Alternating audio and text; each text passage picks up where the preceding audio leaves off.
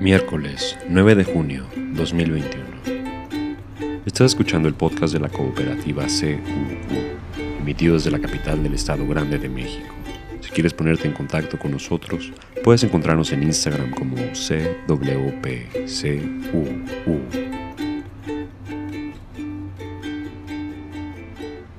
Ayer volvió la vicepresidenta de Estados Unidos, Kamala Harris, a su país, después de visitar Guatemala y México. Con el objetivo de reducir a un mínimo la migración de Centroamérica a Estados Unidos, el gobierno estadounidense ha contribuido económicamente en las barreras creadas por el Estado mexicano y ahora guatemalteco. En la frontera entre México y Estados Unidos, un grupo de trabajo de la administración de Biden, creado para reunir a las familias, ha reunificado hasta ahora solo a siete niños. CNN informó que se han desplegado agentes fronterizos de Estados Unidos en Cancún, México, para vigilar y detener a los viajeros que sospechen son solicitantes de asilo que se dirigen a los Estados Unidos. Solicitan a Thomas Reuters cortar lazos con ICE, inmigración y control de aduanas. Hace poco se firmó un acuerdo multimillonario donde Reuters entregaría tecnología capaz de leer las placas de los autos para tener un registro de los movimientos de vehículos dentro del país. Los republicanos de Estados Unidos siguen contando con el apoyo de Joe Manchin, senador de Virginia Occidental, para impedir que pase un proyecto de ley que resguardaría los derechos electorales de las personas a nivel federal, ahora que muchas legislaturas republicanas alrededor del país han estado modificando las reglas del juego para complicarle el voto a las personas. Los Centros de Control de Enfermedades de Estados Unidos crearon nuevas categorías para permitir los viajes internacionales seguro viajar a Singapur e Israel, con cautela a México, Rusia e Irán y evitar por completo visitar Brasil e India. En Minnesota se lleva a cabo la mayor desobediencia civil en contra de la construcción de un oleoducto. Un helicóptero del Departamento de Seguridad Nacional dispersó a los manifestantes con una nube de polvo. La respuesta de la policía indica que están dispuestos a pasar por alto las normas de seguridad para disolver las manifestaciones. Más de 100 protectores del agua, como se hacen llamar los manifestantes, fueron arrestados. Congresistas demócratas de Estados Unidos piden más información sobre el rol que jugó su Departamento de Justicia en el caso Lava Jato, en Brasil, iniciado en 2014. La operación Autolavado, una investigación de corrupción llevada a cabo por la Policía Federal brasileña con selectividad y parcialidad en sus procedimientos, fue un caso penal que violó las reglas mínimas de defensa para un gran número de acusados, llevando al encarcelamiento del expresidente brasileño Luis Ignacio Lula da Silva, allanando el camino para que el autoritario de extrema derecha Jair Bolsonaro ganara la presidencia en 2018. Por esto, algunos demócratas de Estados Unidos piden más información, pues temen hayan erosionado la democracia brasileña. En El Salvador, acaba de salir de la cárcel una mujer que arrestaron hace casi una década por haber tenido un aborto espontáneo, después de una caída. El país prohibió los abortos desde 1998 y desde entonces ha arrestado a al menos una docena de mujeres que tuvieron abortos espontáneos y mortinatos.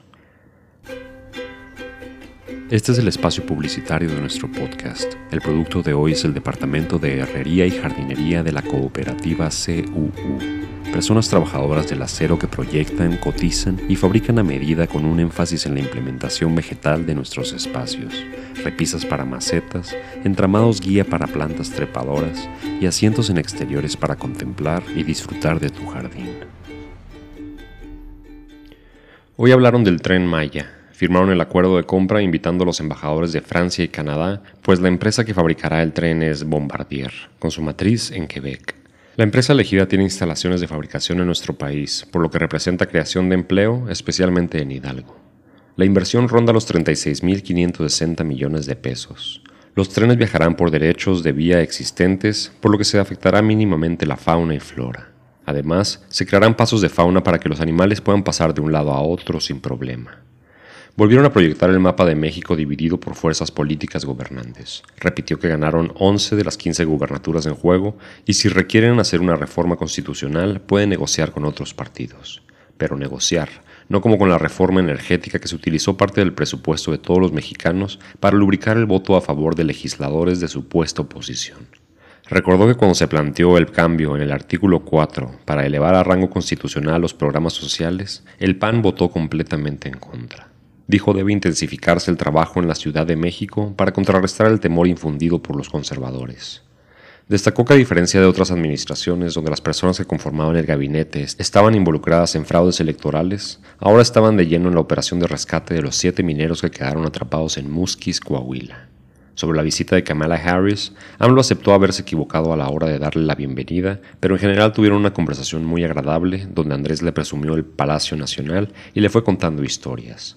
Contó cuando Villa y Zapata llegaron a la silla presidencial y Emiliano no quiso sentarse porque decía estaba embrujada, cosa que AMLO resolvió con una limpia por si las moscas.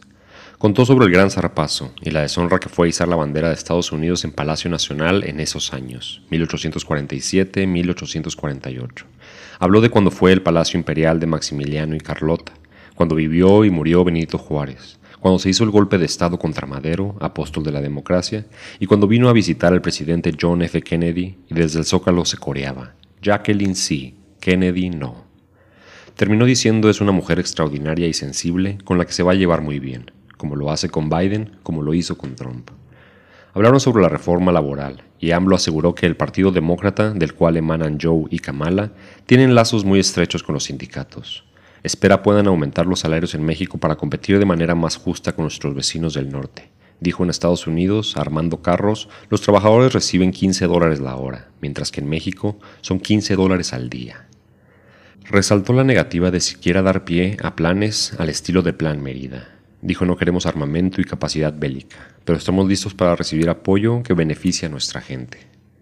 Después de la mañanera se informó sobre el cambio en el gabinete de AMLO. Arturo Herrera, que desempeñaba la dirección de la Secretaría de Hacienda, fue propuesto por AMLO para que gobierne el Banco de México. En su lugar quedará Rogelio Ramírez de la O, uno de los pocos economistas que previeron la crisis del peso de 1994, y también se encargó de contactar a la comunidad financiera internacional para contener el mensaje de López Obrador, un peligro para México. Ha colaborado con diversas instituciones nacionales e internacionales en programas de estudio y análisis sobre México, en temas como flujos de capital, acuerdos de libre comercio, la industria automotriz mexicana y la globalización. Una cooperativa es una asociación autónoma de personas que se han unido voluntariamente para hacer frente a sus necesidades y aspiraciones económicas, sociales y culturales, por medio de una empresa de propiedad conjunta y democráticamente controlada. Algo así pretendemos hacer en nuestra ciudad. Si te interesa saber más o te gustaría participar en nuestras tertulias, puedes encontrarnos en Instagram como CWPCU.